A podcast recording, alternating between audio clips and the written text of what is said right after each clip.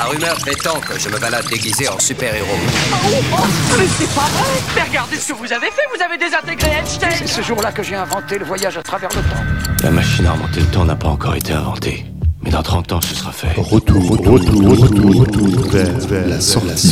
Retour vers la sortie. Bonjour à toutes et à tous, ravi de vous retrouver pour un nouveau numéro de Retour vers la sortie. Vous le savez, dans ce podcast, on revient sur la sortie d'un film qui a marqué les esprits en compagnie de quelqu'un qui a activement euh, participé à cette sortie, y a contribué fortement.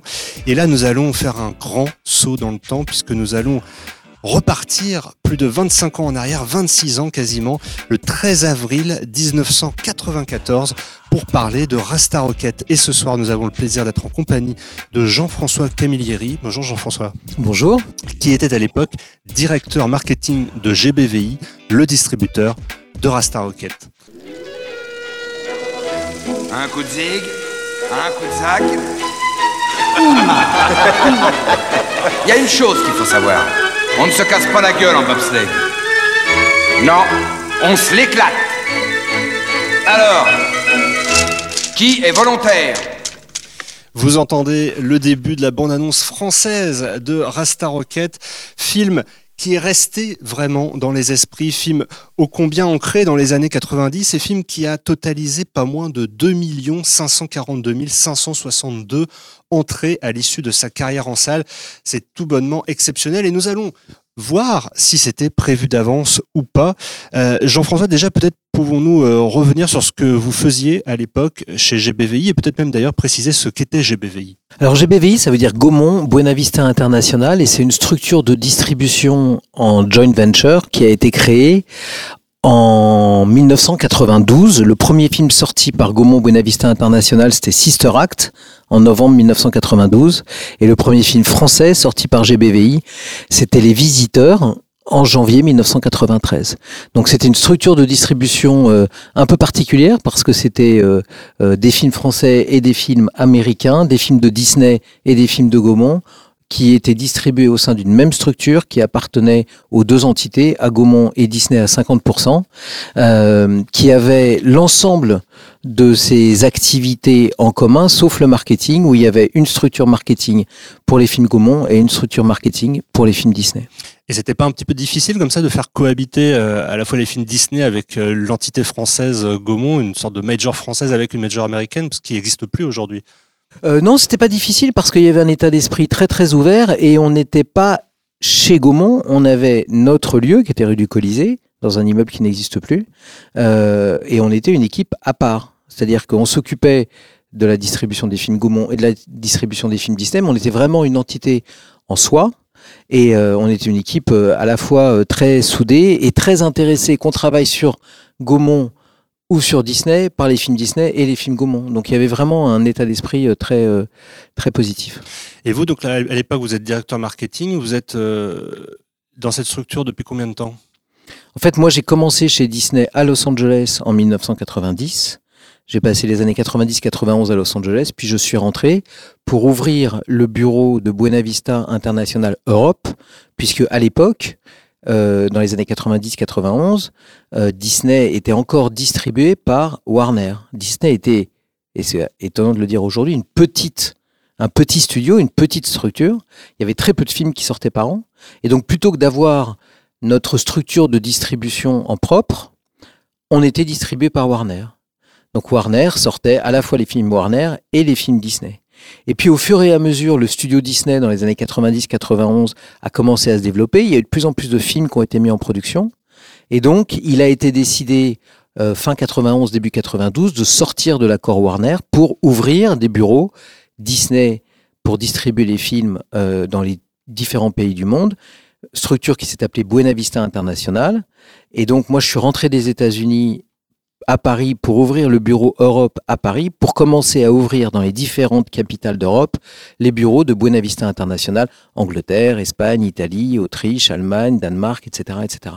Et en France, nous avons décidé de nous associer avec Gaumont parce que le marché français est un marché particulier, où les films français avaient une part de marché importante, et on s'est dit que sur un marché aussi particulier que celui-ci, plutôt que d'avoir notre structure en propre, il était plus intéressant de s'associer avec une major française, et euh, Gaumont à l'époque était euh, bien évidemment la, la plus grosse major française. Donc s'associer avec eux, c'était avoir euh, dès l'ouverture une assise sur le marché importante. Alors cette année 1994, quand, quand on l'évoque, euh, j'imagine qu'il y a pas mal de souvenirs euh, qui reviennent pour vous, parce que c'est pas une année anodine, euh, une année qui se conclura par l'immense succès du Roi Lion, la sortie aussi de l'étrange de Monsieur Jack, et puis aussi Rasta Rocket, dont on va parler dans quelques instants. Qu'est-ce que justement, qu'est-ce qui vous vient en premier à l'esprit quand on se replonge comme ça dans cette année? En fait, ce qui est intéressant, c'est de se replonger aussi en 93, parce que euh, pour parler de Rasta Rocket, la première fois qu'on entend parler de Rasta Rocket, c'est en 93. Donc la structure vient de commencer, GBVI, euh, puisqu'elle n'a que quelques mois. Euh, et, on est vraiment au tout début de la manière dont on travaille, de notre collaboration, de, de, de l'apprentissage, de la sortie des films. Et puis c'est la première fois qu'une grosse structure comme ça, en tout cas une des premières fois, est sur le marché. Euh, GBVI pendant 12 ans, puisque Gaumont Bonavista a duré 12 ans, pendant 12 ans GBVI a été le premier distributeur en France avec quelques certaines années des scores de dingue. Quand les visiteurs font 14 millions d'entrées, quand la même année on a le dîner de cons et les visiteurs 2 qui font euh, chacun à peu près 8 millions d'entrées, euh, quand on a le Roi Lion bien évidemment, quand on a Sixième Sens, euh, quand on a Aladdin qui fait 7 millions et demi, quand on a Tarzan, enfin c'était des années complètement dingues. Et, euh, et donc quand on est fin 93, À la sortie d'Aladin, justement. à la sortie d'Aladin justement, on est on est tout feu tout flamme d'abord parce que bah, on sort Aladdin et puis parce qu'on sait qu'on a des films extraordinaires pour euh, pour l'année 1994. La particularité de cette époque-là, c'est qu'on était bien évidemment dans une époque où euh, il n'y avait pas euh, de copie numérique. On était avec des copies 35, euh, où il n'y avait pas de piratage possible à partir de copies numériques. Et donc la manière dont les choses se passaient, c'est que les films sortaient aux États-Unis. Une fois que le film était sorti aux États-Unis, on recevait une copie dans les différents pays, donc en France. On regardait le film et on décidait ce qu'on en faisait. Mais il faut se mettre en tête qu'un film comme Aladdin, par exemple, qui est sorti au cinéma en France en novembre 93, il était sorti aux États-Unis en décembre 92. Et que quand on sort Aladdin en novembre 93, qu'est-ce qui sort aux États-Unis? Le Roi Lion, que nous on sortira un an plus tard. Aujourd'hui, chose qui serait totalement euh, impossible. C'est-à-dire que là, là, à l'époque, il y avait un an pratiquement euh, entre. Enfin, il y avait un an euh, pour ces films-là et il y avait plusieurs mois pour la plupart des films. Aujourd'hui, on est euh, day and date, co- comme, comme on dit. Donc, quand on est fin 93, on est en train de sortir Aladdin. Euh, on sait qu'on va avoir le Roi Lion qu'on a déjà vu, mais dans un an. Et on sait que l'année 94 va être forte. Mais de manière générale, de, ma- de manière générale, oui, le 1994 est une grosse année parce que quand on regarde le, box-office de 94, il y a énormément de films cultes qui sont sortis cette année-là. Forrest Gump, Pulp Fiction, Philadelphia, La Liste de Schindler, La Cité de la Peur, euh, mais aussi La Reine Margot, pour en citer que quelques-uns. Et, euh, c'est une année vraiment spéciale. Alors, euh, juste pour rappel d'ailleurs sur cette année 1994, euh, il faut quand même aussi que nos auditeurs aient bien conscience que c'est une année de cinéma encore euh, avec un marché encore assez faible hein, comparé euh, à, notre marché d'aujourd'hui. Il faut se rappeler qu'en 92, le marché du cinéma en France c'est 116 millions d'entrées, son record historique le plus bas euh, depuis des décennies, des décennies, je crois même euh, de tous les temps. Euh, et puis euh, l'année 94, c'est 124,4 millions d'entrées. C'est un petit peu moins que 93 où c'était 132 millions d'entrées. Et effectivement, pour euh, aller dans, dans le sens de ce que vous disiez, euh, 94 est marqué quand même euh, par quatre films au-dessus euh, de 4 millions d'entrées, à savoir Madame Doubtfire qui fait 4,9 millions d'entrées, 4 mariages à l'enterrement 5,7, Un Indien dans la ville 7,8 et Le Roi Lion 10,7 millions d'entrées.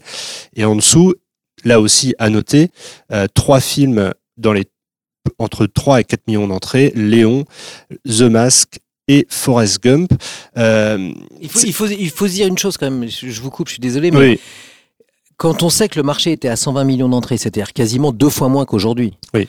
euh, faudrait pratiquement euh, multiplier ces scores par deux pour avoir une idée de ce que ça donnait à l'époque. C'est-à-dire que les parts de marché sont dingues. Quand le Roi Lion fait 10 millions, c'est l'équivalent de 20 millions d'entrées aujourd'hui. 10 millions sur un marché de 120 millions d'entrées, c'est l'équivalent de 20 millions sur un marché de, de, de 240. Euh, et, et pareil pour les autres. Donc il y avait une vraie concentration de quelques films euh, euh, sur, euh, sur- enfin, sur quelques films du marché en général. Et à, à mettre aussi en perspective avec le nombre total de films sortis sur l'année, à savoir 357 films sortis, quasiment moitié moins qu'aujourd'hui, où on est quasiment à 700 films qui sortent, et une part de marché du cinéma français autour de un peu, moins, un peu en dessous de 30% à 28,3%. Et toujours dans le contexte, ce qui est très important, c'est et, et c'est très difficile de l'imaginer aujourd'hui. On est dans un monde où il y a un seul multiplex, enfin dans un pays en tout cas où il y a un seul multiplex, qui est le Pâté de Toulon, qui a ouvert en juin 93. Euh, aujourd'hui, il y en a près de 200. Mm. Euh, on est dans un monde où il n'y a pas Internet. On est dans un monde où il y a bien évidemment pas de téléphone portable. Il y a le Minitel. il y a le Minitel, où il n'y a pas d'application, où il n'y a pas de YouTube, où il n'y a Ouais. pas de réseaux sociaux, il n'y a rien de tout ça. C'est-à-dire qu'on est vraiment dans une autre époque Mm. complètement différente de celle d'aujourd'hui à tout point de vue. Et dans la manière dont on va voir les films, et dans la manière dont on communique autour des films, et dans la manière dont, dont, dont on envisage les loisirs. Donc pour revenir justement à Rasta Rocket, vous disiez, vous entendez parler euh, fin 93. euh, à ce moment-là, vous quelle place il occupe le film dans votre line-up de 94 justement? En fait, euh, on, on a notre line-up de 94 avec, euh, avec toute une liste de films, mais à l'époque, Disney n'était pas structuré comme aujourd'hui où il y a Marvel, Lucasfilm, Disney Live, Disney Animation, et où chacun des films euh, est, un hit en puissance. À l'époque, il y a Touchstone Pictures, il y a Hollywood Pictures, il y a Disney Animation, il y a un peu de Disney Live, mais il y a beaucoup de films qui sont faits que pour le marché américain. Ou en tout cas, euh, on ne pense pas à l'étranger. Parce que, encore une fois, si on retourne à cette époque-là, c'est une époque où le marché américain pour les films américains représente 75% des entrées et l'international 25%. Donc les producteurs, les scénaristes, les réalisateurs ne s'intéressent pas à l'international. Ils font des films pour le marché américain. Donc il y a beaucoup de films qu'on a entre guillemets le droit de refuser. Donc on reçoit des films, on a un line-up avec des titres bizarres, The Joy Luck Club, Cool Runnings, euh, etc. On ne sait pas trop ce que c'est. Ouais. Au fur et à mesure, on reçoit les copies et euh, euh, on décide ou pas de les sortir. Alors bien évidemment, un Roi Lion, on se pose pas la question. Bien évidemment, un Cro-Blanc, on se pose pas la question. Un film de Tim Burton, on se pose pas la question. Mais quand on reçoit The Joy Luck Club ou quand on reçoit Cool Runnings, on se pose la question. Et quand le film sort en octobre 93 aux États-Unis, je pense que nous, on doit recevoir la copie en fin août 93. Et donc, on regarde le film. Donc, on va dans la salle Gaumont de, de Neuilly, la petite salle de 60 personnes. Donc Cool Running, c'est Rasta Rocket. hein, Donc, Cool. Running, pardon. Voilà. Oui, Cool Running, c'est le titre américain de, de Rasta Rocket. Et euh, donc, il s'appelle Cool Runnings. On sait à peu près rien sur le film. On se fait une projo du film. Et là, on reste quoi? On se marre pas plus que ça parce que je pense qu'on comprend pas tout à fait les vannes. Mhm. C'est un film sur le sport. On sait tous que les films sur le sport ne marchent jamais au cinéma. Euh, sur le sport d'hiver, sur des Jeux Olympiques d'hiver, avec une équipe jamaïcaine. Et si aujourd'hui, a posteriori, parce que c'est un film qu'on peut considérer comme un film culte, il y a une forme de d'évidence. Ah bah, C'est évidemment super drôle, c'est évidemment complètement décalé, etc. À l'époque, pas du tout. Et on passe à côté du film. Et ce qui est intéressant, c'est que on est tellement mauvais qu'on dit aux Américains, on va pas sortir ce film. Et puis le film sort aux États-Unis. Au début, il marchote et il arrive à 70 millions de dollars ou 68. ouais. Et donc là, on se dit, Hum, on est peut-être passé à côté de quelque chose, on va le regarder à nouveau. Et on le regarde à nouveau. Quelle date, je peux pas vous dire, peut-être novembre 93. Et là, on se marre bien. Et là, on se dit, on peut pas passer à côté d'un film qui a fait 68 millions de dollars aux États-Unis. Il y a sûrement quelque chose à faire avec. On s'est bien marré et il y a sûrement une adaptation. euh, il y a sûrement une adaptation de la campagne à faire.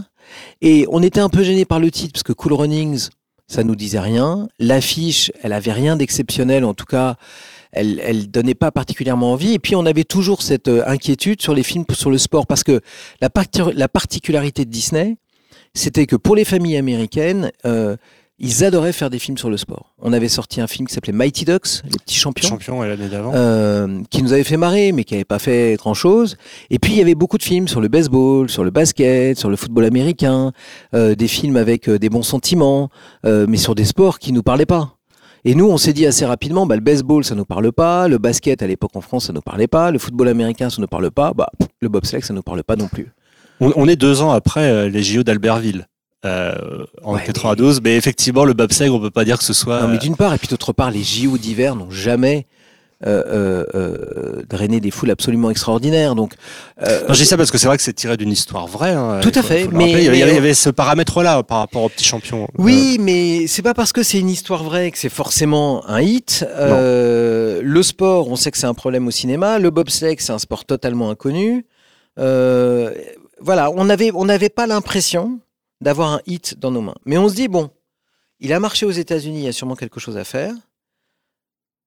On va tout mettre en œuvre maintenant pour que le film marche. Du coup, on se laisse du temps. Puisqu'on aurait pu, euh, le film étant sorti aux États-Unis en octobre 93, on aurait pu le sortir assez rapidement, on aurait pu le sortir pour les vacances de février. Et puis on se dit non, on a, euh, alors je sais plus ce qu'on avait à l'époque euh, aux vacances de février, mais on devait avoir des choses et notamment on, on avait Hocus Pocus et les Trois Mousquetaires, qui étaient des films importants parce qu'Hocus Pocus, il y avait euh, euh, Bette Midler dedans. Euh, Hocus Pocus, les trois sorcières. les trois sorcières. le- ouais. Il y avait, il y avait sous-titre. Bette Midler et, et à l'époque, elle était bankable. Il y avait les trois mousquetaires sur lesquels on avait fait énormément de choses parce qu'il y avait la dimension française, bien évidemment. Et, on avait la suite de Sister Act, qui était Ouais. pour nous trois films beaucoup, beaucoup, beaucoup plus importants que ce petit film sur le bobsleigh qui se passe aux Jeux Olympiques de Calgary, qui intéresse personne a priori. Et on avait en plus la ressortie des Aristochats, et à l'époque, les ressorties des films, le livre de la jungle, les Aristochats, Bambi, étaient des cartons assurés. Donc on savait qu'on avait dans les mains les Aristochats, Hocus Pocus, euh, les Trois Mousquetaires et Sister Act 2, qui étaient euh, tous les quatre potentiellement à 2 millions d'entrées. Et Rasta Rocket, c'était vraiment Oui. la cinquième roue du carrosse, c'est le cas de le dire, parce que c'était le cinquième film. Donc, on le travaille quand même, mais on se dit, bah, puisque c'est un film euh, pas évident, en le mettant en avril, on va pouvoir mettre le film annonce et sur les succès qu'on attend des Trois Mousquetaires, de Hocus Pocus, des Aristochats et de Sister Act, et puis ça aidera peut-être le film. Et il se trouve que aucun de ces quatre films-là ne fera au final plus que Rasta Rocket. Alors, on peut rappeler, hein, Hocus Pocus, euh, 200 000 entrées, euh, Les Trois Mousquetaires, 638 000 entrées, euh, et Sister Act 2, euh, Un 1 million million 100, euh, Ouais. Sachant que le premier Sister Act avait fait plus de 3 millions d'entrées. Hmm. Donc on espérait au moins faire un million et demi et on avait de gros espoirs de faire 2 millions d'entrées. Euh, mais au final, voilà, c'est Rasta Rocket qui, coiffe- qui coiffera tout le monde au poteau. Euh, mais ce qui est intéressant, c'est quand on décide de sortir Rasta Rocket, parce que quand on sort un film, il y a trois décisions à prendre. Il n'y en a pas 10, il y en a trois. Euh, quelle date de sortie? Quels moyens on met derrière? Donc, quel nombre de copies et quel budget marketing? Et quel positionnement? Donc, on prend la décision de se mettre pour les vacances de Pâques, pour les raisons que j'ai évoquées. On prend la décision de ne pas aller avec un budget marketing de malade, ni un nombre de copies important, parce qu'on a peur de se planter. On n'y croit pas plus que ça. On met 120 copies, Exactement, ce ouais. qui est rien, Euh, 123 copies précisément, et la première semaine. la première semaine. Parce qu'on va Et- voir que ça a évolué pas mal Et, après. et on met un budget marketing euh, dont euh, je me souviens plus du montant, mais qui à l'époque doit être de 1,5 million et demi de francs, donc euh, grosso modo 200 000 euros. Hmm. Alors bon, ça ne veut plus dire grand-chose aujourd'hui parce que euh, c'est bien évidemment pas l'équivalent de 200 000 euros, mais c'est peut-être l'équivalent de 500 ou 600 000 euros aujourd'hui, ce qui pour un film américain peu. Et, et on se dit, bah, pour lui donner ses chances, on va jouer bien évidemment sur l'humour, mais on va aussi le rendre le plus sexy possible. Et là, la première réponse qu'on donne, c'est le titre. Et on veut pas de Cool Runnings. On essaye de traduire Cool Runnings, mais c'est super dur, voire impossible. Et en regardant le film à nouveau, on se souvient que, enfin, on s'aperçoit que sur un des petits cartes qu'ils font dans les rues de, de- de Kingston pour s'entraîner, il y a marqué Rasta Rocket à la craie. Et on se dit, après tout, Pourquoi pas? pourquoi pas? Il est sûrement là le titre. À tel point que a posteriori les Américains nous ont dit on aurait dû l'appeler Rasta Rocket. Bon, ils n'auraient pas fait encore plus parce qu'ils ont déjà fait énormément, mais c'était assez intéressant de voir que ce titre qui était ni français ni anglais, mais qui était juste un peu conceptuel, Hmm. euh, était en fait un titre totalement évident parce qu'il était marqué dans le film. Il n'y a pas eu d'hésitation avec un autre titre, non euh, D'accord. En fait, on a d'abord essayé de traduire Cool Runnings, et puis on n'y arrivait pas, et Hmm. puis en regardant le film à nouveau, c'était une évidence. Et alors donc cette date euh, du 13 avril, alors mes côtés Tom Abrami euh, aussi. Bon- bonsoir Tom. Bonsoir, bonsoir à tous. Est-ce que tu voulais intervenir déjà sur ce qui vient d'être dit peut-être Moi, je, je voulais savoir quand vous avez pris la décision de, de finalement sortir les, ce film-là, quels, quels étaient les, les objectifs euh, en termes d'entrée? Qu'est-ce que vous étiez fixé euh, pour entrer dans, dans vos frais finalement? On avait un objectif euh, très faible, on avait 400 ou 500 000 entrées d'objectifs. Euh, D'ailleurs, ça se voit sur euh, et les moyens qu'on a mis en marketing et le nombre de copies. Quand on sort un film sur 120 copies, même quand on est en 1994, c'est c'est que euh, voilà, on se satisfait d'un demi million. Euh, et, et, et encore une fois, on y va parce que euh, on a été euh, convaincu qu'on avait plutôt intérêt à y aller, mais on n'est pas à fond. Hmm. Et c'est au fur et à mesure de la campagne qu'on s'est pris au jeu euh, parce qu'on avait des réactions, pas tant des journalistes, un peu, mais surtout du public qui euh, nous prouvait qu'en fait on avait vraiment été mauvais euh, à la première vision de pas euh, trouver, de pas, de pas considérer que c'était une évidence de le sortir en salle. Petite info aussi, le film est réalisé par John Turteltaub, qui va après faire beaucoup de films pour Disney, euh, notamment euh, euh, Benjamin Gates, Le Trésor des Templiers, Benjamin Gates, Le Livre des Secrets, L'Apprenti Sorcier, ou même avant Salmôme. Et au moment de Rasta Rocket, c'est son deuxième film. Il a juste fait auparavant Ninja Kids, sorti l'année précédente, je crois, par UGC, qui avait fait 246 000 entrées. Donc c'est vrai que c'était un peu dans les eaux euh, que vous espériez atteindre au départ pour Rasta Rocket, euh, de 200, 300, 400 000. Voilà. Et là, effectivement, on arrive sur cette date du 13 avril où, alors c'est toujours euh, intéressant euh, de se replonger euh, comme ça dans une date antérieure. hein. Et là, pour le coup, qui a 26 ans, euh, 26 ans derrière nous, puisque les films ce, ce, ce mercredi-là, le film clé peut-être était Intersection avec Richard Gere et, et Sharon Stone.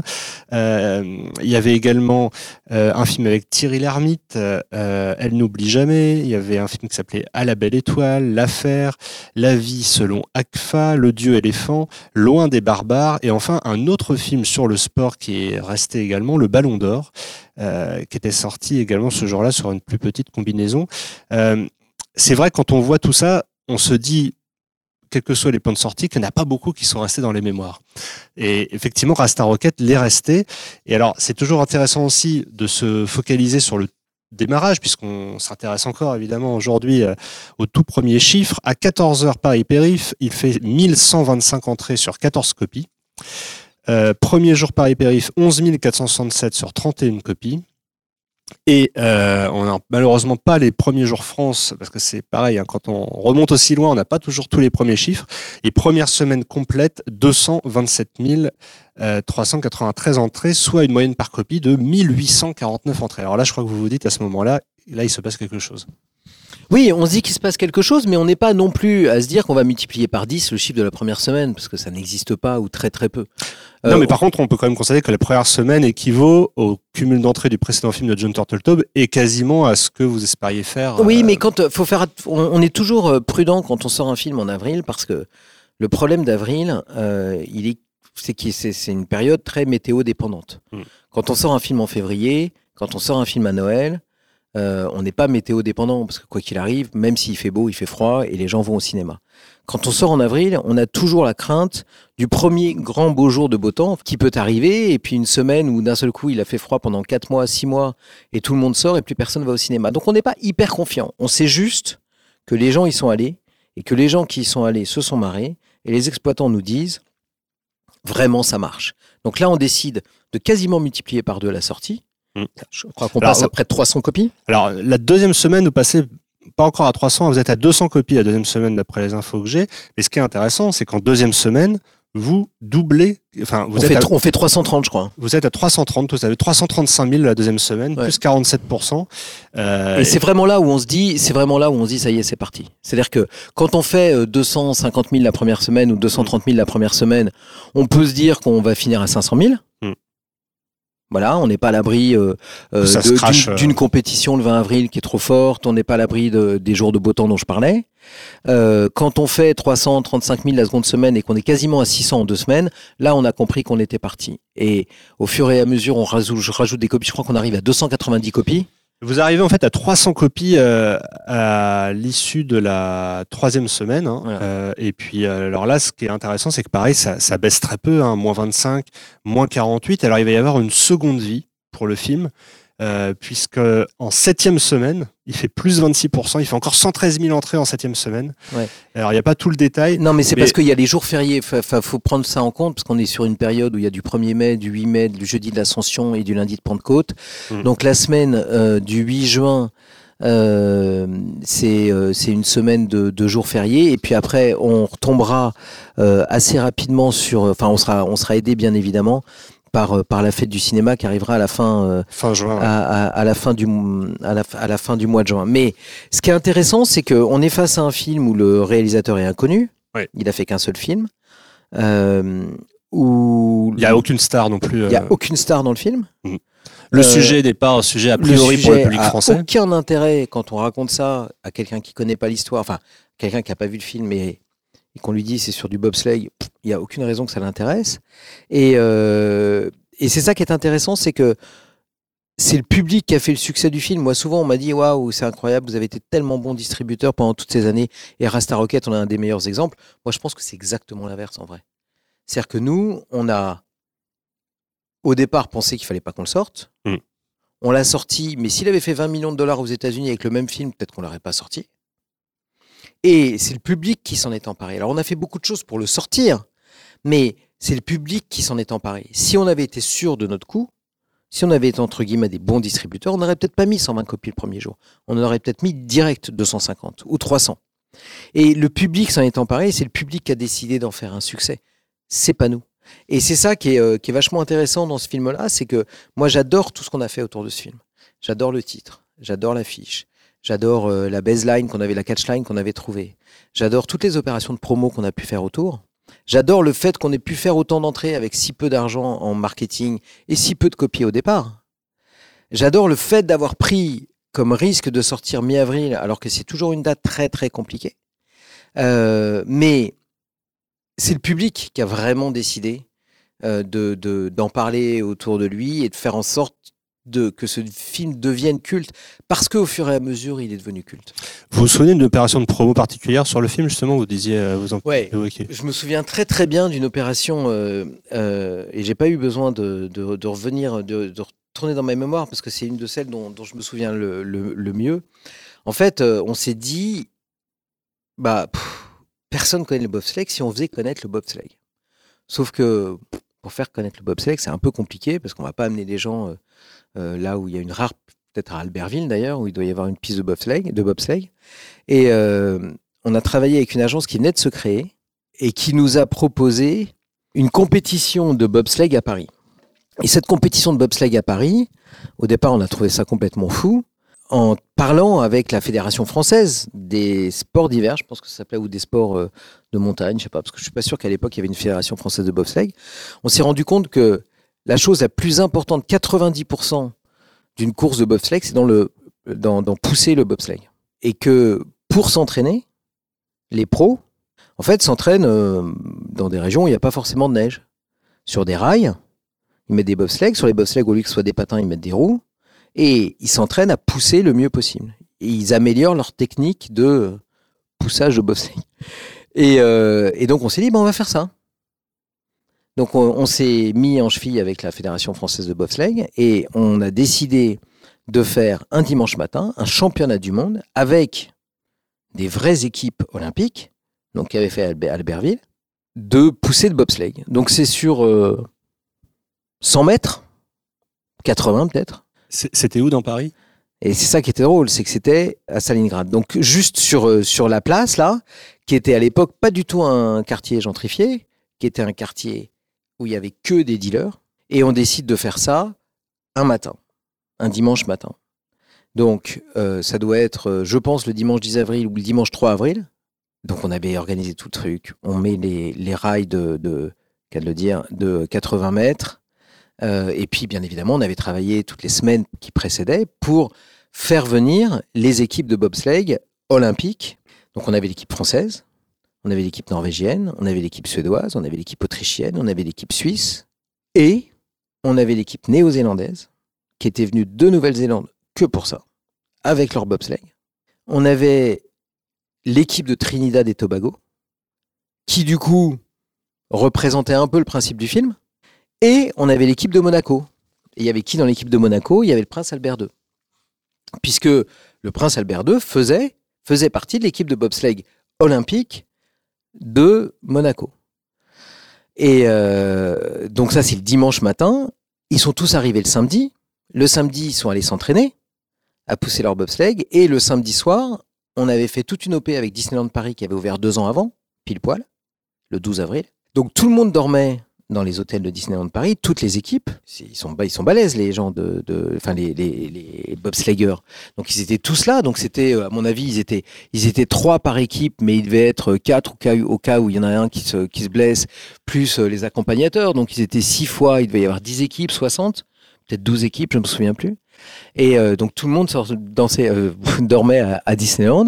Et on avait fait un grand dîner à Disneyland le samedi soir, euh, en présence de l'ensemble des athlètes et du prince Albert II. Et donc je dîne à côté du prince Albert II et on a parlé bobsleigh et Jeux Olympiques pendant toute la soirée. C'est assez exceptionnel, hein, comme quoi la sortie d'un film peut amener à. à Mais des- c'est pas terminé, hein. Parce que donc tout le monde se couche et le lendemain matin, c'est la grande épreuve. Donc l'intérêt pour nous, c'est d'avoir un maximum de journalistes et du public et d'en faire un événement. Sauf qu'il pleut des cordes. Et un dimanche matin, à 9h, à Stalingrad, en 1994, sous la pluie, il y avait zéro public. Il y avait juste 4-5 junkies qui se demandaient ce que faisaient tous ces gens. Il y avait des barrières partout, il y avait les rails, il y avait les bobsleighs, il y avait les camions qui arrivaient avec les bobsleighs, etc. Il y avait les mecs qui étaient habillés euh, avec les, les collants, etc. etc. Euh, et il y avait, euh, je sais pas, trois journalistes, peut-être quatre. Et donc on s'est retrouvés avec toutes ces équipes qui poussaient leur bobsleigh, truc un peu technique et puis pas hyper visuel. Parce que chaque épreuve, entre guillemets, durait 10 secondes. Parce qu'ils prenaient leur élan, euh, ils criaient 1, 2, 1, 2, 3, ils poussaient, et puis bah, 10 secondes après, ils avaient fait 100 mètres, et puis ça s'arrêtait là, et puis c'était au millième près. Donc il y avait quelqu'un qui prenait le temps, mais ça n'avait rien de particulièrement intéressant. Et donc ils sont tous passés, et puis euh, c'est la Nouvelle-Zélande qui a gagné. Euh, et donc après, on a fait une remise des prix. On a fait une remise des prix avec une grosse soirée à Disneyland le, soir même. Mais c'était à la fois une aventure extraordinaire parce qu'on avait fait venir des gens de Trinidad et Tobago, Nouvelle-Zélande et toute l'Europe pour pousser des bobsleighs à Stalingrad euh, dans l'indifférence totale, sous la pluie. Et en même temps, on s'en souvient, euh, on s'en souviendra toujours. Je pense, je suis pas sûr que ça a aidé à faire une seule entrée sur le film, Euh, mais c'était un moment super. drôle. Ils rêvaient de concourir aux Jeux Olympiques. Mais ils ont choisi un sport dont ils ignorent tout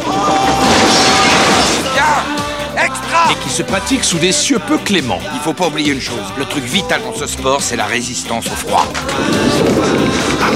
L'histoire véridique de quatre athlètes pas comme les autres. Je vais te botter le cul, moi, ça va pas très Si tu veux, moi je te dessinerai sur le crâne, comme ça t'auras vraiment l'air d'un gros cul. Qui n'étaient pas du tout préparés à ce qu'ils allaient devoir affronter. Il fait un temps magnifique à Calgary. Et il paraît que ça ne fait que commencer. Attends, c'est une blague ou quoi? J'arrive pas à enfiler mon casque. Perfect, what Devriez monter les roulettes de chaque côté, ça serait plus prudent. Laisse le bobsleigh à ceux qui en ont. Je serai pas toujours là pour t'aider Vous n'avez rien à foutre ici, les Jamaïcains. La plupart des gens ont peur de tout ce qui est différent. Allez, allez, allez, allez, allez, ouais Mais ils ont su donner Tu espères réellement que les Jamaïcains seront qualifiés? Le meilleur d'eux-mêmes. Non seulement ils vont se qualifier, mais leur performance en épatera plus d'un. Question de fierté Question de force Et désormais, c'est le monde entier qui est avec eux. À la réalisation de nos rêves À nos rêves. Je suis d'une humeur olympique. Une histoire dédiée à ceux qui ont l'audace de sortir du rang. Je n'ai nullement l'intention d'oublier qui je suis ni d'où je viens. Et à tous ceux qui ont le courage d'imposer leurs rêves. Comment je saurais que j'ai fait ce qu'il fallait Quand tu vois la ligne d'arrivée, Faites où est-ce qu'ils sortent c'est que c'est bon. Rasta Rocket. Comment on va baptiser notre Bob? Taloula. ah, c'est un prénom qui sort de trottoir. Arrêtez, c'est le nom de ma mère. Ah, c'est bien, c'est bien, c'est bien, c'est un beau nom, Taloula.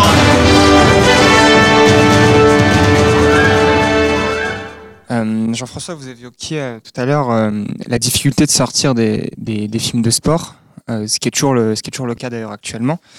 Euh, à quel moment vous avez finalement, euh, vous avez finalement pris la décision de, de, de ne pas euh, cacher le côté sportif du film, de pas simplement l'orienter 100% comédie, mais de vraiment le montrer, que ce soit dans, le film annonce ou carrément sur l'affiche ou même à travers des événements comme, vous venez de nous, parler À quel moment finalement vous avez décidé de, mettre le sport euh, en avant de, la campagne marketing? En fait, on n'a pas. Enfin, c'est c'est une question intéressante parce qu'on n'a pas véritablement mis le sport en avant de la campagne marketing en dehors de cet événement-là. Euh, quand vous regardez l'affiche, ça peut être l'affiche de la première étoile. N'y a pas particulièrement. Enfin, c'est pas des footballeurs américains avec leur casque, etc. Ils sont pas habillés en bobslayer. euh, euh, ils sont plus jamaïcains que bobslayer. Euh, le titre donne pas particulièrement l'impression que c'est un film sportif. Donc, je pense que ce qu'on s'est dit à l'époque, c'était que c'était la comédie vraiment qui l'emmenait, c'était la qualité des acteurs et surtout la, la, le la dynamique qu'il y avait entre, entre ces comédiens, et que le sport était plus une toile de fond. On n'a jamais mis le sport en avant. Autant dans les petits champions à l'époque, c'est vraiment le sport qu'on met en avant, c'est-à-dire que les gamins ils sont habillés en hockeyeur, ça s'appelle les petits champions. On est vraiment sur du sport. Euh, autant là, quand on dit Rasta Rocket, bah, ça peut être une chanson, ça peut être, euh, ça peut être plein de choses. D'ailleurs, c'est ça qui est assez intéressant avec ce film, c'est que c'est ce qui reste du film, c'est pas tant le bobsleigh, c'est pas tant le sport qu'un certain état d'esprit, qu'une certaine, euh, une certaine atmosphère finalement. Oui, et puis ce qui est toujours intéressant, c'est euh, euh, ils se donnent un objectif, tout le monde sait dans la salle qu'ils vont pas l'atteindre. Pour deux raisons. D'abord parce que ça paraît complètement dingue qu'ils l'atteignent, et puis ensuite pour ceux qui connaissent l'histoire, parce que c'est tiré d'une histoire vraie, on sait qu'ils. Mais peu importe, parce que comme disent les Américains euh, assez souvent, c'est euh, le voyage qui est le plus important que la destination. Le but c'est pas qu'ils gagnent, le but c'est qu'ensemble ils fassent quelque chose de grand et que c'est encore plus beau qu'ils perdent. Et, euh, et, c'est vrai que c'est plutôt la dynamique qui rentre en, en compte plutôt que la performance sportive dont tout le monde se fiche. Vous parliez justement de voyage. Nous voilà au moment fatidique de ce podcast, le voyage dans le temps, retour vers la sortie. Est-ce qu'il y a une date à laquelle vous aimeriez vous reprojeter, là comme ça, si vous étiez dans votre DeLorean avec ce pouvoir de rentrer une date et de vous y rendre instantanément Bah, il y en a plusieurs. J'ai envie de dire qu'une date euh, euh, qui moi m'a marqué, c'est novembre 92 parce que c'est le premier film qu'on sort, c'est Sister Act, et qui, d'une certaine manière, a la même histoire que Rasta Rocket. Parce que Sister Act, c'est Warner qui devait le sortir, et Warner décide de ne pas le sortir parce qu'il pense que cette femme qui s'appelait Whoopi Goldberg que personne ne connaît, euh, qui joue le rôle d'une nonne euh, black, ça marchera jamais. Et c'est normalement GBVI devait commencer le 1er janvier 93 mais fort du fait que euh, euh, le Warner décide de ne pas sortir le film, nous on décide de parce qu'on on trouve ça vraiment dommage, donc on décide de sortir Sister Act et donc de créer Gaumont Buena Vista sur la sortie de Sister Act et c'est pour ça que GBVI commencera en novembre 92 et pas le 1er janvier 93. Et c'est une date importante parce que pour la première fois, euh, on, prend un risque relativement dingue euh, et on y arrive. Et le film va faire 3 millions d'entrées. Et pour moi, c'est deux films qui sont très comparables. Après, en 94, il s'est passé plein de choses. Euh, My Father, ce héros, qui est euh, l'improbable euh, remake en français de Mon père, ce héros, avec Catherine Hegel, que personne ne connaît, qui est son premier rôle, qui va venir à Marseille, où on va faire une junket avec Gérard Depardieu et elle à Marseille. Elle est à l'époque, je sais pas, 13-14 ans. Elle découvre la France, elle découvre Marseille, elle est avec ses parents et, et avec Gérard Depardieu qui leur en fait voir de, toutes les couleurs. Euh, le Roi Lion, quand on fait euh, la première au Grand Rex, qui sera la première fois euh, où on remplira le Grand Rex pendant pratiquement sept semaines, dans les couloirs au moment du début du film, caché dans un escalier, il y a Jeffrey Katzenberg avec Elton John. Jeffrey Katzenberg venait de partir de chez Disney, mais c'est lui qui avait vraiment produit le film. Il avait voulu venir voir comment ça se passait malgré le fait qu'il soit plus chez Disney, et il était venu avec son copain Elton John. Et donc je me retrouve nez à nez avec Elton John et Jeffrey Katzenberg, incognito total. On savait pas qu'ils étaient là. Ils sont repartis comme ils sont venus. Et euh, des histoires comme ça, il y en a plein d'autres. Quelle grande année 94 avec, on le rappelle, cette sortie euh, de Rasta Rocket, film à redécouvrir évidemment euh, dès que vous le pourrez. Euh, en tout cas, merci beaucoup Jean-François Camilleri. On le voit, il y aura des tonnes d'anecdotes encore à, raconter sur pas mal d'autres films. Mais déjà, vous nous, vous nous en avez livré pardon, beaucoup ce soir sur Rasta Rocket. Et on vous remercie énormément pour bah, d'être dans ce podcast et de, de nous avoir fait revivre on l'espère avec vous, qui êtes nombreux à nous écouter, cette belle sortie. Et euh, on reviendra bien sûr prochainement sur d'autres sorties. Merci beaucoup Tom. Merci Aurélien. Merci encore Jean-François. Merci à vous, c'était super. Et à bientôt. Au revoir. La rumeur prétend que je me balade déguisé en super-héros. Mais c'est pas vrai Mais regardez ce que vous avez fait, vous avez désintégré Einstein C'est ce jour-là que j'ai inventé le voyage à travers le temps. La machine à remonter le temps n'a pas encore été inventée. Mais dans 30 ans, ce sera fait. Retour, retour, retour, retour, retour vers, vers sortie.